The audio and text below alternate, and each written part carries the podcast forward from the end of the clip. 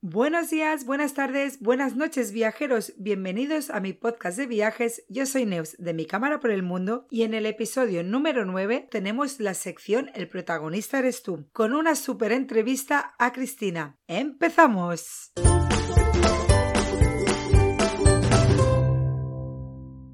En este episodio le hago una entrevista que duró ni más ni menos dos horas a una buena amiga de la familia, Cristina, para que no se haga tan larga, he decidido dividir la entrevista en dos partes. En esta primera parte, Cristina nos cuenta de cómo es viajar y vivir en una furgoneta a través de su experiencia y la de su pareja, por dónde han viajado y todo lo bueno y malo que se han ido encontrando por el camino, además también de cómo superaron la cuarentena en una furgoneta. La entrevista la hice in situ en mi viaje por Suiza, que si habéis escuchado el capítulo anterior sabréis que pasamos 10 días en su casa este verano. Por este motivo, durante la entrevista os hablaremos como si ahora yo estuviera allí, pero no es así. Yo estoy en mi casa y ya me gustaría a mí poder estar en Suiza. Pero antes de empezar os voy a presentar quién es Cristina. Ella es una chica de 30 años muy, muy viajera, ya que ha viajado por países como Estados Unidos, Brasil, Bolivia, Perú, Marruecos, Portugal, Italia, Francia, Holanda, Eslovaquia, Inglaterra, entre otros. Desde hace más de 10 años algunos de estos viajes los ha compartido con su pareja Edu, y los dos se embarcaron en la aventura de vivir viajando con furgoneta. Actualmente Edu ya no vive en Suiza. Por ese motivo, la entrevista se la hice sola a Cristina, ya que ella se ha quedado más tiempo por trabajo. Cristina es diseñadora gráfica y actualmente se está formando en diseño de interiores en un estudio de arquitectura en Suiza. Pero cuidado, no hay quien la pare en los trabajos cuando se trata de ganar dinero para seguir disfrutando de sus sueños. Durante esta entrevista la conoceréis un poquito más y de verdad es muy interesante todo lo que nos va a contar. Así que sin más dilación, vamos a darle la bienvenida. Bienvenida Cristina a mi podcast. Muchas gracias. Muchas gracias a ti por tenernos aquí durante esta semana aquí en Suiza. Ha sido un placer. Todo queda en familia. Sí, la verdad, hemos pasado de ser no primas a ser hermanas, ¿verdad? vale, quería empezar preguntándote ¿Qué año empezó el proyecto de la furgoneta y cómo surgió? Bueno, pues básicamente con mi pareja, con Edu, a ver, siempre lo teníamos en mente de irnos, ¿no? Pero claro, también necesitábamos pasta y demás. Y bueno, en 2017 compramos la furgo y fuimos hasta Fuerteventura a buscarla porque, bueno, estábamos buscando desesperados ese modelo, que el modelo que tenemos ahora. Y, y nada, o sea, realmente empezó todo en 2017, pero realmente eso ya lo teníamos en nuestra cabeza desde hace un tiempo, no sé, un par de años o tres. Que ya venía. Sí se iba cociendo se iba cociendo poco a poco, ¿no? Y bueno, esta furgoneta, ¿nos puedes decir cuál tenéis? Bueno, pues es una Mercedes 609D. Eh, es una Mercedes viejita, muy viejita, tiene ahora 32 años, es del 89. Y nada, es un modelo bastante robusto. La verdad que, bueno, es como un tanque. es, un tractorito. Está considerada como un camión, ¿no? Eh, sí, es un camión. Se tiene que conducir con permiso C, porque, bueno, básicamente con la camperización y todo pesa más de 3.500 kilos, kilos. Ahora estará sobre los 4... Hay kilos, sí, sobre los 4.200 kilos más o menos pesa. Sí, realmente vacía no llega a los 3.000, se acerca mucho, pero claro, con la camperización ya te vas. Ya te vas, eso sí, sí. Y bueno, yo ya sé la respuesta a esta pregunta, porque también hay un poquito de mí en esta camperización y un poquito de todos los que formamos vuestro alrededor, ¿no? Vuestra familia, amigos. Y es en cuánto tiempo camperizasteis la furgoneta. Bueno, la verdad que fue bastante locura lo que, o sea, sí que es verdad que la camperización fue exactamente en 17 días. De hecho, bueno, lo tenemos todo grabado en Timeless Life Project, que es nuestro Instagram. Y bueno, básicamente fue en 17 días porque, bueno, se nos echó encima el tiempo, nos salió un problema de motor estuvo casi un mes y medio en, en, el mecánico y luego pues nos teníamos que ir porque empezamos a trabajar a otro sitio y o sea fue como un poco locura. ¿no? Era del plan, estábamos al mismo tiempo no solo con la camperización sino estábamos vaciando nuestra casa donde vivíamos porque claro lo dejamos todo, trabajos, nuestra casa que estábamos de alquiler, todo. Y claro, era vaciar todo, meter cosas en cajas, vender, bueno, vendimos 89 artículos en Wallapop en un mes. O sea que yo creo que también es récord Guinness, ¿sabes? O sea, Totalmente. Sí, sí, sí. De hecho, en nuestra casa, cuando la gente venía, pusimos todas las estanterías llenas de cosas, composites con precios. Recuerdo el momento de entrar en tu casa llena de Y era, pues si quieres te llevas esto y esto y te hacemos precio. pero sí, sí, fue 17 días, pero realmente o sea, no lo hubiésemos podido hacer solos porque tuvimos la ayuda de nuestros padres, de nuestros amigos, de tu padre también, que nos hizo todo el eléctrico de la furgo. Y, es un chispitas, mi padre. Se, se, agradece un montón y, y, eso, sí que es verdad que estuvimos, pues nos levantamos a las 7 de la mañana y nos íbamos ahí a las 11 de la noche, o sea... Lo recuerdo. Fue un no parar. Entonces sí que es verdad que fueron 17 días, pero, por ejemplo, estuvimos dos días cuando, o sea, a lo mejor unos meses antes, que fue en un fin de que la vaciamos completamente, eh, porque antes estaba camperizada la furgo, entonces lo quitamos todo, eh, lijamos todo, o sea, porque habían algunos óxidos y tal, la pintamos toda por dentro y luego, claro, teníamos un lienzo en blanco para, para empezar. Yo hice también el diseño interior de la furgoneta. es lo que iba a decir. Y que, eso también nos ayudó mucho. Que te curraste una casita, es que la tendríais que ver. es súper cookie. Es que además, o sea, toda la gente, o sea, un, amigo también, el Jordi, de Diaplas, que también nos, nos dejó su furgo porque, claro, no teníamos nada para ir a coger el material entonces, una semana antes, vale, para este día tenéis la furgo, pues fuimos a buscar todo el material que necesitábamos. Menudo estrés. ¿eh? Menudo estrés. Pero os invito a que entréis en su Instagram y veáis el bellezón que han hecho. Sí. Porque por fuera, mira, justamente la tenemos ahora enfrente nuestro, la estamos viendo por la ventana. Y se lo decía el otro día a mi madre, que estoy aquí con mis padres, aquí en Suiza, y se lo decía, digo, mira qué viejita se ve por fuera y entras y no te esperas lo que hay dentro, ¿eh? Sí, la verdad que a ver, claro, nosotros en nuestro plan no era tener una furgo para los fines de semana o para vacaciones, sino nuestro plan era para vivir. Y bueno, pues para vivir necesitas tus comodidades, pues necesitas tener una ducha.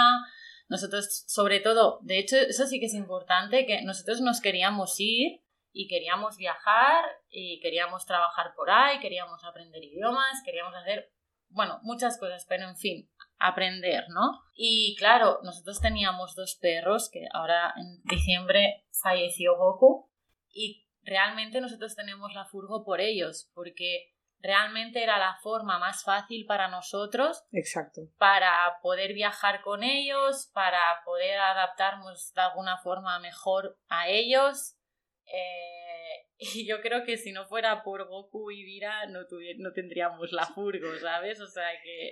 y el momento de comprarla ya pensabais también de vivir cuatro, claro, no dos. Claro, exacto, por eso compramos este modelo, porque necesitábamos un modelo que fuera grande, también, claro, nuestra idea era, queríamos viajar, pero no sabíamos, o sea, nosotros siempre no somos de planear, o sea, nosotros vamos haciendo sobre la marcha que ahora hablaremos de estos viajes. Y claro, no sabíamos si estaríamos en sitios con 40 grados o a menos 20. Entonces ya preparamos la furgo. Un poco para todo. 4x4 del plan, todo terreno para todo.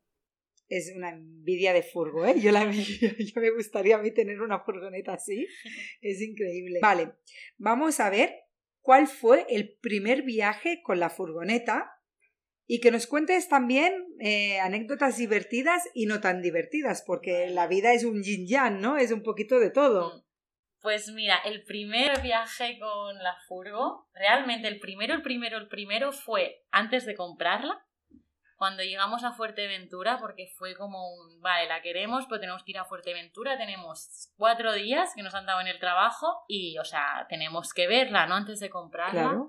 Y el hombre, la verdad que se portó súper bien, Pedro, y, y, bueno, nos dijo, mira, si queréis, aquí tenéis las llaves, os dais una vuelta con la furgo un par de días y cuando volváis pues decidís si os la quedáis o no. Qué confianza también por parte de él, ¿no? Sí, sí. La, bueno, la verdad que llegamos, nos dio una casita enfrente del mar que tenía un Airbnb, todo. Bueno, fue magnífico. Y Pedro, la verdad que, bueno. Que ni buscando esto. Un amor de persona, sí, sí. Y realmente ese fue el primer viaje que hicimos, que hicimos pues toda la parte norte de Fuerteventura, que nunca habíamos estado y claro, pues probamos la furgo, la metimos por todos lados. De hecho, la furgo es obligatorio llevar cinturón. Y claro, con esta mule, nosotros sin cinturón, del plan, ¡buah, tío! O sea, que ahora sí que le hemos puesto cinturón. Es lo que te iba a preguntar. Y bueno, el segundo viaje que para mí realmente tengo mucho cariño porque nos fuimos, Vira aún no estaba con nosotros porque la adoptamos tarde, pero teníamos a Nuca, que era mi otra perrita, y ya era mayor. Y realmente fue como un viaje de despedida con ella, que fuimos a, a Lac Dalos, bueno, fuimos un, hicimos una ruta por Francia y por los prealpes, que la verdad fue maravilloso. Y bueno, realmente fue una locura porque nunca se mareó y imagínate un perro eh, vomicagando. Oh. ¿Vale? Pues y cuando decías, nunca, no, nunca moviéndola del rabo y todos los armarios, o sea, ya te lo puedes imaginar. Ay Dios, porque yo he tenido una experiencia no hace mucho, hace unos meses, hará dos o tres meses, tampoco mucho más, de un perro vomitándome al lado en el coche, en la parte de atrás, y yo levantando el culo para arriba para no mancharme y llegué a no mancharme. Pero lo he vivido, puedo imaginar la situación y qué locura. Y bueno, yo qué sé, siempre, a ver, no sé, realmente fue chungo el momento, pero claro, también piensas y dices, Bueno, ahora te ríes, ¿no? De la situación en aquel momento, sí que no es tanto, ¿no? Que, por ejemplo, Goku Vira, o sea, nunca, ella porque era mayor y ya, era muy, muy mayor. Sí, 16 años. Y claro, pero por ejemplo, Vira y Goku estaban encantados, o sea, y Vira le encanta. No, Vira, Vira. A la que escucha el motor. Vira es una todoterreno. Sí, sí, sí. Es una todoterreno esta perra, o sea, es increíble. Sí, sí. Y ahora hacía tiempo que no la veía, ahora entenderéis el por qué hacía tiempo que no la veía. Y ha sido como, wow, cuánta energía, ¿no? También tiene cuatro añitos. Sí, sí, sí. Es pura energía esta mm. perra y hace todo, ¿eh? O sea. Mm. Pero bueno, es eso, de aventuras con la furgo, ahí, ahí hemos estado en sitios maravillosos que hemos estado solos eh, y luego, pues, bueno, es realmente es adaptarte, ¿no? Porque sí que es verdad que no tienes las comodidades que tienes una, en una casa, por ejemplo. Nosotros, pues, yo qué sé, hemos aprendido un montón a nivel de mecánica es lo que te quería preguntar, hemos que también tenido muchas liadas y haciendo apaños que de cruzando dedos de plan, venga va, que llegamos, ¿sabes? Vamos, que para tener una furgoneta así también tenéis que ser manitas. Sí, bueno, sí, sí. Tenéis que ser manitas y, tener una mente muy rápida, ¿no? De decir, vale, ¿esto cómo lo arreglo? Pues mira, meto este parche aquí y lo soluciono. Sí, sí, sí, sí, porque la verdad que han habido unas cuantas, pero bueno, todo realmente es eso, ¿no? Si eso te pasa un fin de semana o unas vacaciones y dices, te cagas en todo porque te han jodido las vacaciones, ¿no? Pero viviendo. Pero viviendo es otro ritmo porque tú estás y dices, bueno, pues con la calma lo voy a arreglar y no y si estoy aquí Y si estoy aquí unos días más, pues estaré unos días pues más. no pasa nada. Claro, es otro estilo de, de vida, de filosofía y de viaje. Totalmente. He de decir que hablando de manitas, Edu hace dos años aprendió a cortarle la melena a Cristina. Sí. Que esto lo recordó Instagram hace muy poco. Y ahora hablando de arreglar, eh, me, ha, venido a la mente el momento ¿no? este de Edu aprendiendo a cortarle el pelo. es que fuimos a, bueno, tenemos nuestro peluquero, al Josep de, de Elemento, Caldas. Y él, bueno, nos, nos enseñó a cortarnos el pelo porque sí que es verdad que cuando vas a sitios y tal, la pelo, las peluquerías realmente son muy caras y, y claro, Edu sí que tenía el pelo así más larguito y, nada, nos enseñó a hacer corte de tijera y máquina y la verdad que Edu, pues a mí me he cortado el pelo pues estos últimos tres años. Es que parece una tontería, ¿eh? ¿En verdad? Parece que dices, el pelo es como que lo olvidas, ¿no? Y sí que es verdad la que tengo pelo rizado y es más fácil. Camufla bastante. Las cosas, pero vaya, que lo hace bien, ¿eh? Y es que cada viaje que tengo es un sufrimiento mi pelo. Yo para este viaje a Suiza quería ponerme unas, trencias, eh, unas trencitas en el flequillo porque tengo la medida que ya pasa de los ojos y es como, ay, me rapaba, ¿eh? Iría como Giada, una chica que vive aquí. Totalmente. También hicisteis una vuelta por España terminando por Marruecos durante un mes largo o un poquito más, ¿no? Por Marruecos no, ay, por no, no, eso fue casi un año estuvimos. Casi un año fue. Salimos en noviembre. Guau, se me pasó el tiempo. Sí, estuvimos como casi nueve meses por ahí. O nueve meses? Sí, porque hicimos toda España, hicimos todo el norte de España, bajamos por Portugal, ¿Sí? hicimos toda Andalucía, luego bajamos a Marruecos, que fueron tres meses. Tres meses, vale. Y luego fuimos. Vale, vale, sí. Es decir, salimos en noviembre y a Caldas creo que llegamos para el Escaldarium. Para el Escaldarium, que, es, que ya os hablaré en otro capítulo del podcast, que es una fiesta muy chula que hacemos, pero ya, ya entraremos en detalle en otro capítulo. Sí, sí. Y esta aventura también fue increíble. Sí, la verdad que fue, fue súper guay porque, bueno, es que, no sé, es, es fue muy guay. La verdad Creasteis un convoy, ¿verdad? Hicisteis esos otras furgonetas. De hecho, bueno, también aprovechamos y fuimos a visitar, bueno, la idea, ¿sabes aquello cuando te encuentras a gente, ¿no? Y acabas diciendo, bueno, nosotros siempre decimos, nos vemos hasta la próxima. Y básicamente el, el, viaje también este era para ir a ver a gente y amigos que teníamos por todos lados para volvernos a ver otra vez, ¿no?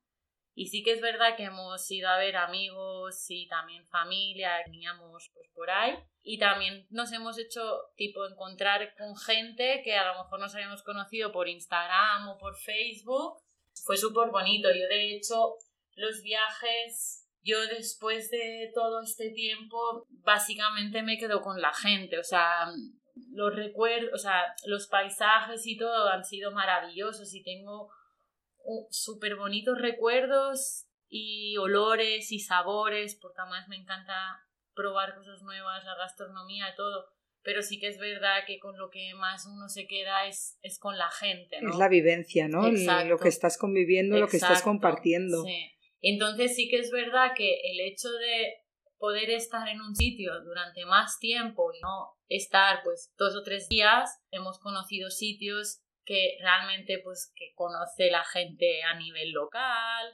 Entonces, claro, empiezas a conocer más, como que te adentras a, cada cultura, ya sea en España o, en, Marruecos, o en Suiza o, donde, sea, Entonces, no sé, yo creo que es eso, el viajar te quita muchos prejuicios. Para mí, por ejemplo, viajar por Marruecos fue una maravilla. Tuvimos nuestras cosas, ¿eh? Porque, bueno, igual que en todos sitios, hay unas zonas que por X cosas son, no sé, diferentes, ¿no? Sí. Entonces... O muy diferentes a tu forma de ver el mundo, ¿no? A tu cultura o cómo te han ido... Pero bueno, Y te tienes que adaptar a ello y todo aprendizaje necesita una adaptación, Exacto. ¿no? O esos cambios, más que aprendizaje, esos cambios necesitan una adaptación. Claro. Entonces, claro, hasta que no te adaptas, mm. supongo que choca. Sí, pero la verdad que han sido, o sea, estos hemos estado pues esos 3, 4 años ya que salimos, salimos en 2018, 2019, 2020, 2021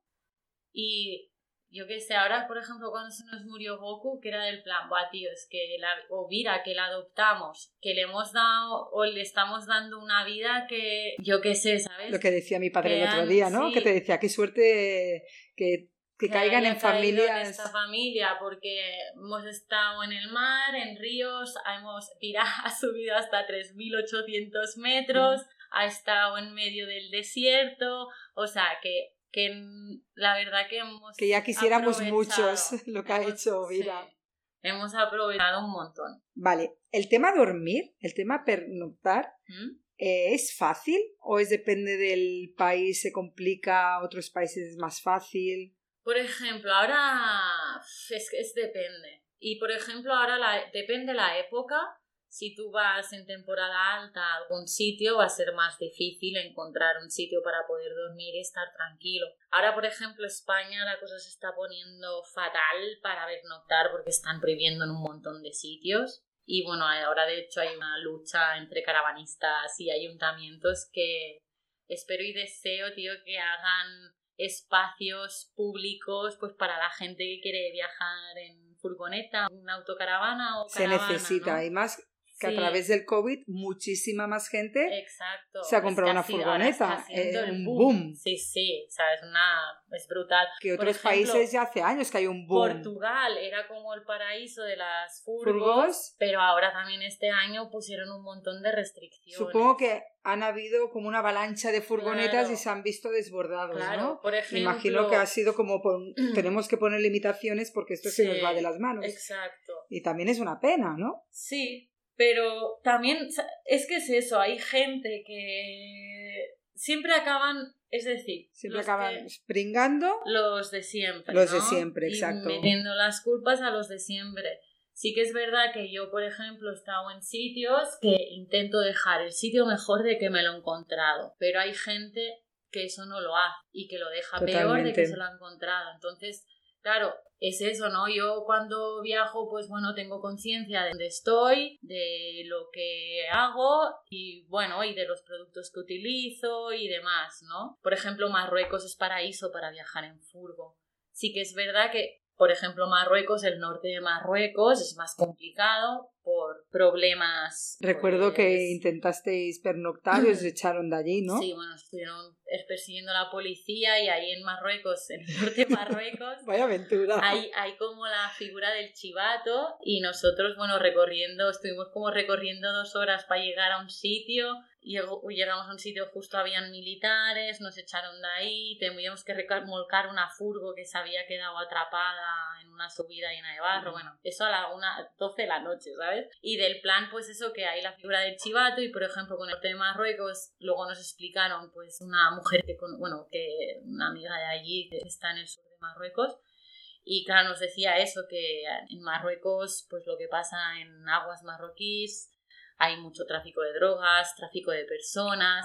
Entonces, una manera de controlar. Intentan que nadie se acerque a la costa, sobre todo del norte. Vale, para que no veáis nada. Sí, básicamente. Madre mía. Entonces, pues eso, decían por seguridad, decían este Sí, lo típico, lo típico es por seguridad, pero. Por ejemplo, estuvimos en un sitio que había una familia por allí que nos vinieron, pues estuvimos hablando con ellos, de hecho nos trajeron una, un bol lleno, o sea, el día que entramos a Marruecos, una familia que hemos de conocer, al día siguiente nos trajeron una olla gigante de cuscús con pollo y no sé qué, que era guau, tío, ¿sabes? O que no te lo esperabas. Claro, ¿sabes? Y luego te dicen que es peligroso. Venga, va, o sea, no sé. Pero es eso, el sur de Marruecos es brutal para viajar en furgo. Francia, Francia es perfecta para viajar en furgo. Es lo que decía, Europa tiene algunos países que ya eh, están como años luz de otros, ¿no? En el tema furgonetas y autocaravanas y caravanas. en Suiza ah, depende del cantón. Hay cantones que te van a pedir, pues a lo mejor para entrar hay una barrera de, de parking, pero que pagas 5 francos y puedes pernoctar en otros sitios que no tienes que pagar nada o en otros sitios que tienes lo de la confianza suiza, que te encuentras un buzón con unos papeles, tú rellenas las noches que vas a estar y tú dejas el dinero, que pueden ser entre 10 y 20 francos como mucho. Pero bueno, para mí es razonable porque, por ejemplo, cosa que a, a diferencia de España, en España en muchos sitios de estos no te encuentras lavabos o agua o electricidad. En Francia, aquí en Suiza, en muchos sitios que vas con furgo, mm. tipo que nosotros encontramos por Parfortnite y pagando 5 francos o sin pagar nada, y teníamos baño, teníamos eh, agua, o sea que realmente que tienes servicios. Viendo para aquí, siempre cuando pasamos para esta zona, para Francia, eh, dormimos en la primera área de servicio. Y este año la intención también era dormir, pasar a Francia en la última área de servicio de España que paramos, eh, me puse a hablar con los, con los de la gasolinera y no vais a dormir aquí, ¿no? Súper preocupados, no vais a dormir aquí, ¿no? Una locura. Y se ponía el hombre las manos en la cabeza. Aquí ni se os ocurra, ¿eh? Ni se os ocurra dormir en esta área de servicio. Y le dije, no, no, tranquilo, nos vamos a Francia. Y dice, ah, vale, allí sí, allí ningún problema. Y es verdad, ¿eh? Siempre hemos dormido en la misma. Ahora no recuerdo el nombre, lo tengo apuntado para, para dejar un post en el blog. Y súper bien, o sea, es que súper tranquilo y está muchísimo más preparado. Sí que es verdad que, por ejemplo, o sea, yo creo que eso es bastante importante, porque nosotros, por ejemplo, casi nunca hemos tenido problemas para pernoctar, pero nosotros siempre hemos escapado de las ciudades grandes. Es decir, tenemos unas bicis, al principio del viaje teníamos una moto, pero la vendimos a las tres semanas. Ah, la que tenéis en Cadaqués. Sí. Y luego nos compramos unas bicis porque era como más viable de poder ir con los perros. Entonces nosotros, claro, siempre buscamos zonas rurales y tal, que es mucho más fácil, ¿no? Y mucho más tranquilo. Puede que hayan excepciones, ¿no? Pero por lo general es verdad que un pueblo da más confianza que una ciudad. Sí, o medio de Totalmente. ¿eh? Totalmente, sí, sí. Vale. Vosotros de lo que hablábamos, ¿no? De que habéis estado viajando, haciendo ruta larga de un año, pero también os habéis quedado con la furgoneta viviendo en sitios. ¿El primer sitio que os parasteis a vivir sin mover la furgoneta? Fue en es. Claro, nuestra idea de viaje era o sea, viajar y trabajar. Entonces el primer viaje fue justo acabar la furgo de camperizar, nos fuimos a Cadaqués a hacer temporada y estuvimos trabajando en Cadaqués durante 6-7 meses, 6 meses y luego volvimos a Calda. Bueno, de hecho en Cadaqués alquilamos, está, estuvimos encima de una montaña. Sí, que vine a veros. Sí. Vinimos unos cuantos. En un jardín de o sea, los perros tenían como 2.000 hectáreas para ellos, estábamos en una masía, nos dieron electricidad, agua y ya. Estabais de lujo allí, que vinimos con las tiendas, que era el cumpleaños del Edu. Exacto, y la verdad que fue genial. Y luego volvimos a Caldas, acabamos de arreglar algunas cosas de la furgo que nos fue súper mm. bien para reorganizar algunas cosas y acabar últimos detalles y tal. Y luego ya empezamos la ruta España, Portugal, Marruecos y luego pues nos fuimos para Chamonix. O sea, fuimos a hacer Francia y acabamos haciendo temporada en Chamonix. Para quien no conozca Chamonix, ¿dónde, Chamonix, ¿dónde se encuentra exactamente? Pues en los Alpes que está lindando con Suiza, que mucha gente se piensa que Chamonix pertenece a Suiza, pero y no. es francés. Y es el corazón de los Alpes, es realmente un sitio para conocer bien los Alpes y ver la magnitud de las montañas, vale la pena ir a Chamonix. las montañas más emblemáticas de Chamonix que es el Mont Blanc, Exacto. que el Mont Blanc pertenece a parte francesa y parte italiana. Yo creo que yo creo que Kilian Journet ha puesto el Mont Blanc y Chamonix en un puntito en el mapa porque yo he viajado mucho por esta zona y recuerdo hace 10 años que hablabas de... He ido a Chamonix, que la mayoría decimos, pero no, se llama Chamonix. Sí. Y nadie sabía dónde estaba. O sea, tú decías, sí, vengo de Chamonix, he pasado 15 días. Bueno, de hecho, nosotros nos quedamos en Chamonix por tu padre, ¿eh? Sí. Porque. Es que se conoce también Chamonix por mi padre. Porque, a todo el mundo le habla de Chamonix. Era, o sea, siempre nos hablaba súper bien de, de Chamonix y de todo lo que hay alrededor. Entonces con Edu, o sea, llevamos muchos años porque nos gusta esquiar y llevamos muchos años que aquello que planeas para ir a esquiar a los Alpes dos semanas, bueno, no todo el mundo, porque a todo el mundo no le gusta esquiar, pero nosotros como que, pero por cosas de trabajo y tal, nunca podíamos ir cuando iban colegas nuestros y tal. Entonces dijimos, pues este año hacemos temporada en Chamonix y aprovechamos para esquiar. Y bueno, fue una pasada. O sea, encontramos trabajo. De hecho, no buscamos trabajo antes. A la llegamos porque en Francia, para las temporadas de invierno y de verano, hacen como unas conferencias donde ahí se juntan un montón de empresas y tú vas con tu currículum y a lo mejor al día haces 10 entrevistas. ¡Ay, qué bien! Y entonces, pues nosotros, era para el 4 de octubre o así el día este, en Chamonix, y entonces pues fuimos y a la semana siguiente ya, teníamos trabajo. De hecho, también en Chamonix está muy bien porque para la gente que viaja en furgo o en autocaravana o en camión, por ejemplo, para los saisoners, que son los temporeros, mm. habilitan un camping que creo que son entre 200 y 300 euros al mes, que tienes agua, electricidad. Sí, porque Los, los campings cierran, ¿verdad? Sí, en invierno los campings todos están cerrados y en invierno habilitan este, pero solo para la gente temporera. Y está muy bien porque Chamonix, si tú eres temporero del plan que estás trabajando allí o tienes tu trabajo, pues tienes descuento también en el forfait. Entonces, la verdad que se agradece porque de pagar 1.300 cuando está el precio bien, que lo compras pues en octubre, noviembre, ¿Sí?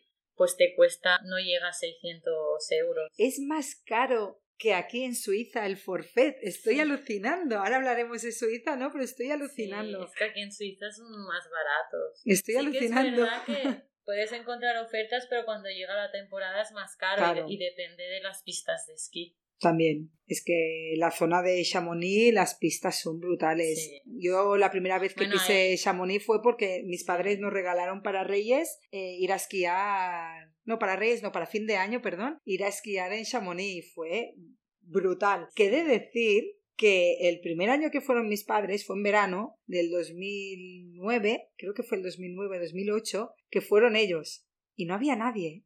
Luego fuimos nosotros, había, había turismo, pero flojito. y el último año era una locura. Y mi madre le soltó a mi padre, ¿quieres dejar de hacer propaganda de esta ciudad? Por favor, de este pueblo, de esta zona. Cállate ya. yo el año pasado que estuvimos, por ejemplo, para mí, las mejores épocas para ir a Chamonix son noviembre, antes de que empiece a nevar. De hecho, puedes incluso ir a esquiar, depende si ha empezado a nevar. Pero noviembre y marzo yo creo que son de los mejores, si quieres, temporada de esquí, ¿eh? incluso enero, finales de enero, antes de que entre febrero, porque en febrero en Francia tienen las vacaciones, pues las semanas últimas de enero, esas son perfectas. Que no hay casi entre nadie. semana, tío, yo estaba esquiando sola. Buah, qué envidia del plan, tío, unas pistas enormes para ti, ¿sabes?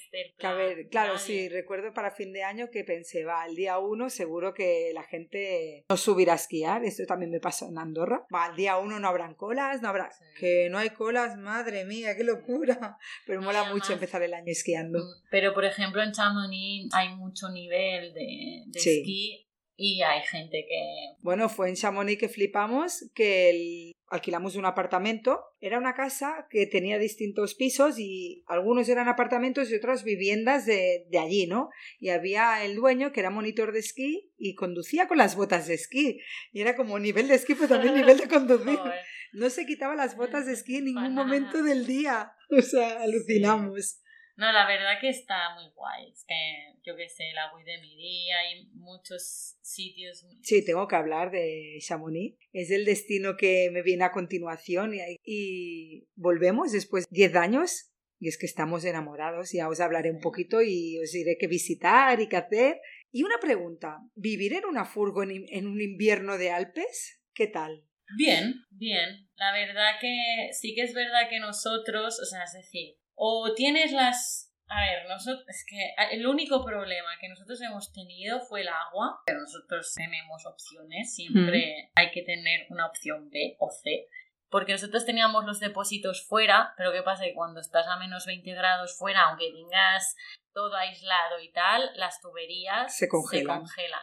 Entonces, claro, al tener los depósitos fuera, nosotros lo que hicimos fue comprar dos depósitos grandes, entonces íbamos llenando pero vaya, nosotros teníamos pues calefacción, de hecho teníamos, llevábamos GPL, que el GPL pues te dura como tres o cuatro meses bien para cocinar y tal. Las duchas y eso utilizábamos las del camping para ducharnos. Entonces nosotros sí que tenemos una calefacción estacionaria que va funciona con el gasel de la furgo, pero un colega de Edu del trabajo de Chamonix nos dio un radiador de estos de aceite chiquitines y con esto, claro, nosotros estamos en la furgo a 20 grados, de hecho, Goku y Vira se quedaban algunos días porque yo trabajaba de tardes y Edu trabajaba por la mañana y llegaba por la tarde y más o menos estaban como dos horas o así solos en la furgo. Y les dejábamos el radiador al mínimo y estaban así calentitos que realmente la furgo siempre la manteníamos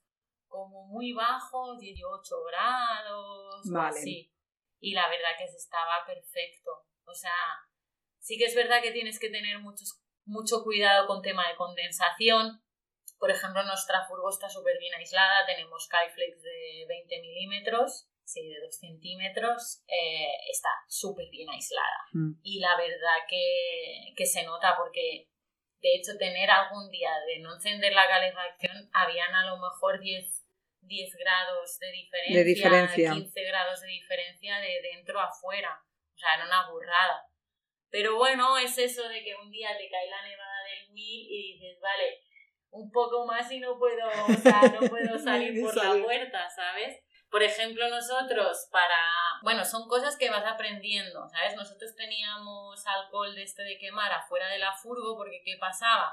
Que con el frío, hacía tanto frío que estábamos a menos 15 grados, ¿Mm? que se congela lo de la llave. Entonces, pues, si se congelaba lo de abrir la llave, porque nuestra furgo es vieja y no tenemos botón, automático ni nada, pues metíamos un poco en la cerradura, un poco de alcohol y ya está. Y ya está. Entonces, bueno, son cositas que, Truquillos que que vas aprendiendo. la experiencia, ¿no? Pero vaya, una maravilla. Sí que es verdad que, por ejemplo, ahora aquí en Suiza, pues decidimos alquilar una casa. Pero por, por otras cosas, que nuestra idea era coger un camping, pero surgió una oportunidad y... Pero íbamos a pasar otro invierno. Porque aquí cierran los campings también no, en aquí, invierno. aquí están están, abiertos. abiertos. Bueno saberlo. Por precio te salía a cuenta coger, una Coger casa. Eso es verdad, ¿eh? porque aquí los campings te meten una hostia en el bolsillo que te dejan doblado, pero con todo. Por eso es una cosa que yo alucino que el forfait sea más barato que en Francia, o que hasta en Andorra o en Cataluña, que el forfait. Aquí son 600 francos, que son unos 500 y pico euros. O sea, alucino, porque aquí nos están dando un sablazo en cada momento que nos movemos. Para no gastar hay que estar quietecito aquí.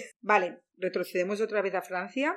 Es que os pilló en plena pandemia. Sí. ¿Vivisteis la pandemia, el confinamiento francés Mira, en la furgo? Sí, la verdad, suerte que nos pilló la pandemia en Francia y suerte que nos pilló la pandemia en Chamonix. O sea, la verdad que yo, o sea, me siento afortunada porque el confinamiento yo no lo he vivido como lo ha vivido mucha gente. Como lo he podido Nos- vivir yo en casa, ¿no? Encerrada. nosotros sí que es verdad que nos pusimos un poco más nerviosos cuando se fue acercando al 15 de abril, porque el 15 de abril nos cerraban el camping, porque empezaron a cerrar todo. Y bueno, básicamente nosotros ah, hicimos como un confinamiento en el camping, es decir, en Francia las restricciones no eran tan duras como en España, pero claro, intentábamos salir lo menos posible también del recinto, pero claro, nosotros justo estábamos al lado de un camino y tal, teníamos el bosque, nos íbamos a pasear por el bosque, teníamos una cascada a 20 minutos del plan, que estábamos regalados, porque teníamos pues amigos ahí en el camping que vivían cerca y podían venir ahí a la furgo, hacíamos barbacoas, o sea que estábamos... punto de comparación con lo que Muy vivimos. bien. O sea, lo que viví yo, por ejemplo, Claro, ¿no? estábamos muy bien. De hacer solo videollamadas con las amigas, agobio, momentos, Claro. Momentos Mira, que decías, yo- mira, aprovecho para. Mira, yo es que me puse Netflix, HBO, Disney Claro. Plus, cayeron todas las Mira, plataformas yo- en la, la cuarentena, ¿no? Yo flipé porque yo de hecho viajando con quien hago más videollamadas es con mi madre, ¿sabes? Y con amigos y tal, pero con mis familias pues son con los que más me llamo. Y con mis amigos pues nos hablamos sí por WhatsApp, pero hacer videollamadas pues a lo mejor una pues cada tal. Pero en el confinamiento, o sea, un día estuve, o sea, en ocho, hice ocho videollamadas, tío. Y yo digo, tío, o sea, estaba flipando porque, claro, para mí es como que estoy fuera y realmente yo estaba a veces en confinamiento sin tener contacto con nadie, Nadie.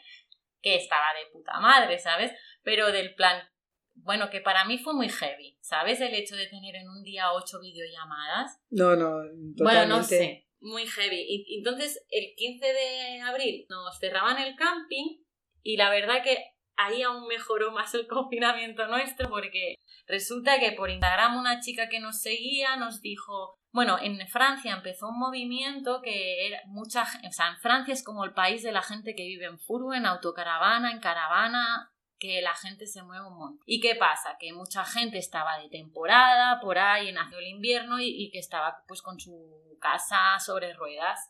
Entonces, ¿qué pasó? Que empezó a ver un movimiento que luego en, a las pocas semanas en España empezó, que de hecho yo también estuve, bueno, un grupo de furgoneteros ahí moviendo, que hicieron un mapa y tal. Qué chulo. O sea, la historia es que la gente privada, o sea, personas privadas... Que tenían sus casas, ¿no? Con sus ah, terrenos. Exacto, habilitaban unas... Que, mira, piel de gallina de lo bonito que es esto, ¿no? de... de su terreno, de lo que tuvieran, pues para la gente que se encontraba en nuestra situación, que íbamos con la casa sobre ruedas y que no sabíamos qué hacer y que si nos podíamos mover, si tal. Y un hombre, bueno, contactamos con ese hombre y el hombre nos dijo, no, no, vosotros solo tenéis que llegar.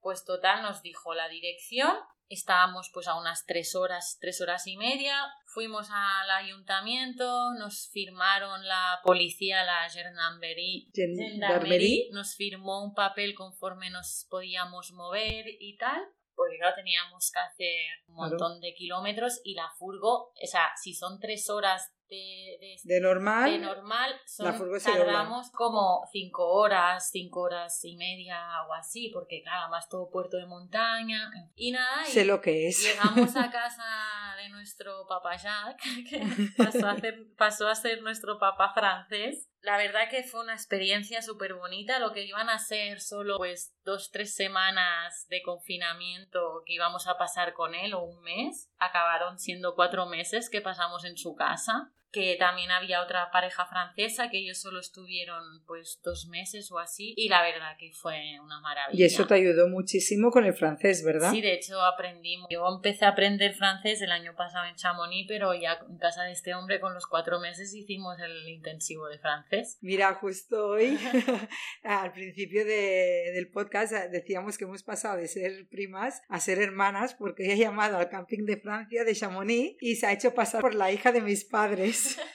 Pero hablando con un francés maravilloso, a mis oídos súper bueno, y coge y le dice a la mujer, lo siento, es que mi francés no es bueno. Digo, ¿perdona? Bueno, claro, ¿Perdona?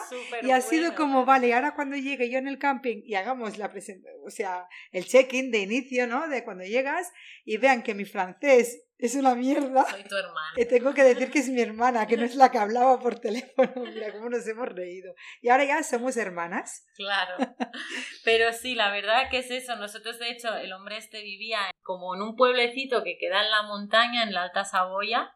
Y la verdad que allí es que estábamos de maravilla porque eran como tres casitas, luego otras tres casitas más a lo lejos, pero claro, teníamos todo de verde, nos íbamos a a pasear. Qué guay. La verdad que, te estoy mirando con una, una cara sí que es verdad que claro, cuando cogíamos el coche, que además el hombre nos dejaba el coche, su furgoneta, nos dejaba todo, o sea, íbamos a ducharnos a su casa, también hicimos una ducha, bueno, que compartimos, de hecho le hacíamos comida, le ayudamos al jardín, le ayudé, Edu que es, que está, bueno, que es carpintero, le ayudó también a hacer todo el tejado, quitar todo el tejado y hacer el tejado de nuevo. El plan que estuvimos compartiendo un montón. Pero claro, cuando bajamos ciudad, que a lo mejor bajábamos, pues, no sé, en los cuatro meses a lo mejor bajamos cinco veces, como mucho. Y claro, veíamos también toda la gente con las mascarillas, con no sé qué, y decíamos, ¡buah, chaval! Yo he de decir que el tema mascarillas sí que a veces te quedas mirando en los autobuses, por esto en Cataluña, ¿no? En casa, de ir mirando y decir, es que, ¿cómo hemos llegado a este punto de todos en mascarilla? Pues que ahora en Suiza, ayer estuvimos en Lauterbrunnen y, no, en Interlaken fue cogiendo el teleférico que te sube arriba de todo y había una familia musulmana delante mío todos con la mascarilla y una mujer la llevaba dorada la mascarilla de, bueno, de color dorado. Y me quedé pensando, madre mía, es que esto es mundial. ¿Cómo en el momento que sales de tu zona de confort, que es donde más has visto la gente con mascarilla, ya, chocaba? Pero el momento que empiezas a viajar y ves a todo un mundo de, de diferentes países y todos con la mascarilla, impacta aún más. De hecho, por ejemplo, nosotros, ¿qué pasó? Que en julio claro, eh, es cuando ya las restricciones disminuyeron un poco y nosotros dijimos, Edu, aprovechamos, alquilamos un coche porque claro, teníamos los perretes, entonces alquilamos un coche por 20 días en Francia y nos bajamos a España. Claro, la verdad fue bastante impactante para nosotros. De hecho, claro, yo llegué, mis tíos que ya son mayores, bueno, con un miedo encima de, eso de no abrazos, no me toques, eh, dos metros, que nosotros nos habíamos hecho los test y todo, pues para, joder, vamos a ver nuestra familia, menos, aunque estábamos ahí aislados, ¿sabes? Sí. o sea, era imposible. Y llegas y ves que no, y no puedes... Pero claro, yo qué sé, entonces para nosotros fue como un choque de, hostia, o sea, lo que está pasando aquí y lo que han vivido, ¿sabes? La verdad que no sé. Claro, ves, a mí el choque me ha sido al revés. Mm. Allí nos hemos acostumbrado a no abrazarnos tanto, ¿no? Mm. A no darnos tantos besos como antes. Por ejemplo, yo cuido niños pequeños y nos encontramos a la abuela de. Nos encontramos a la abuela por la calle y cómo no se acercan. Cómo tienen los niños de dos y cuatro años tan interiorizados de no acercarse. Y en cambio llegué aquí a la comuna, que ahora os hablaremos un poco de ella, y como sin conocerte te abrazan, te besan y es como, hostia, que dices, claro, si aquí estáis en otro mundo. Bueno, aparte aquí donde estamos es que cuenta que, a ver, ahora sí que hay más movimiento de turismo, ahora y más con la pandemia, esto estamos en la montaña. Habéis estado a salvo, aquí hay free COVID 100%. Sí, sí, sí. Y luego también aquí, por ejemplo, donde estamos, es una es un pueblo que es de, que hay gente que vive, o sea, que tiene bastante pasta. Yo, por ejemplo, tenía amigas o clientes que nosotros teníamos que se hacían un test cada semana, por ejemplo, aquí en Suiza, cuando empezó esto de los test, o sea, con nuestro seguro de salud que nosotros pagamos cada mes, que es una pasta, pero bueno, hay cosas que dices, bueno, pues bien, nosotros teníamos derecho a ir a la farmacia y cada mes tener cinco test ah, muy bien. de rápido, entonces la idea es que tú una vez a la semana te hagas, te rápido. Entonces, por ejemplo, pues eso yo ahora aquí yo tengo acumulado, o sea, acumulado, que tengo unos test, de hecho ya he dado también amigos y eso, y nada, entonces eso también ayudaba a controlar, o gente aquí que también pasta, que se han vacunado súper rápido en cuanto han podido. De hecho, aquí en Suiza, era un país más pequeñito, mm. ya hay un por tanto por ciento de vacunados. O sea, yo me acabé de vacunar, que tengo 30, en junio y ya estaba vacunada hace dos meses. y la primera vacuna fue a finales de mayo. Imagina, yo con 35, bueno, que sí, que te saco cinco años, que va por edades, ¿no? Por lo menos en España va por edades, o en Cataluña, porque después cada región de España también es un mundo. Yo la última dosis fue 14 días antes de venir para aquí.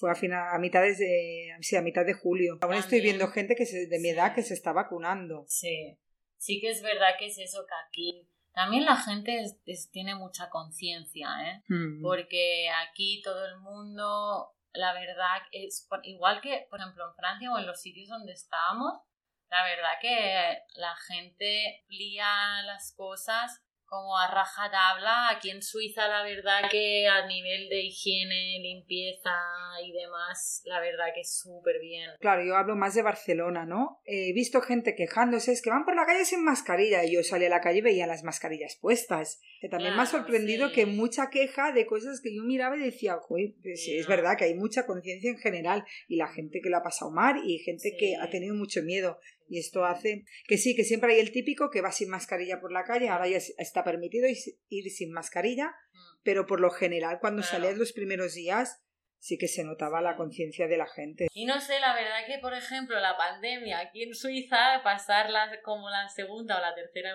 que ya no sé por cuál vamos, ¿qué pasó? Que cerraron también todo, la, muchas empresas ¿Y qué pasó? Que las pistas de esquí, aquí donde estamos, porque cada cantón decide lo que quiere, no cerraron las pistas, entonces casi un año de esquí que flipas. Entonces, claro, hemos aprovechado un montón. Así que... Pero habéis subido andando. No, no. O las pistas estaban cerradas, dices. No, no, las pistas estaban abiertas. Ah, vale, vale, te he entendido aquí mal. están abiertas y los lifts también, por ejemplo, en Francia. Y sin turismo y sin gente y muchos que puede que, americanos que tienen casas aquí, ¿no? Que no han venido. Y además este año un nevadote que teníamos un Buah, tenéis, tenéis, como digo yo, la flor en el culo. tenéis la flor en el culo, la suerte que habéis tenido. Porque claro, aquí sí que es verdad que es una zona de ricos y de famosos también y que no han podido venir por la pandemia. Entonces os habéis quedado con las pistas para vosotros. Aunque algunos han venido antes. Ya, siempre. Cuando hay dinero, uno puede manejar los hilos como quiere. Y hasta aquí esta primera parte de la entrevista. En el próximo capítulo vamos a seguir con la segunda parte, donde Cristina nos contará cómo es vivir en Suiza y muchas anécdotas sobre este país, así que no os lo podéis perder. Ahora sí, una vez más llegamos al final del capítulo. Mil gracias por estar al otro lado y escucharme. Y no olvides que me puedes encontrar también en mis redes sociales en Instagram con el nombre de arroba mi cámara por el mundo con el por escrito con una X y arroba flodaneofoto. También os invito a visitar mi página web www.flodaneophotography.com donde encontrarás fotografías de viajes en blanco y negro y de inspiración y en la sección de viajes mi blog. Un abrazo y hasta el próximo episodio. Y buen viaje viajeros. ¿Sabías que las chicas buenas se van al cielo? Pero las viajeras a donde quieran.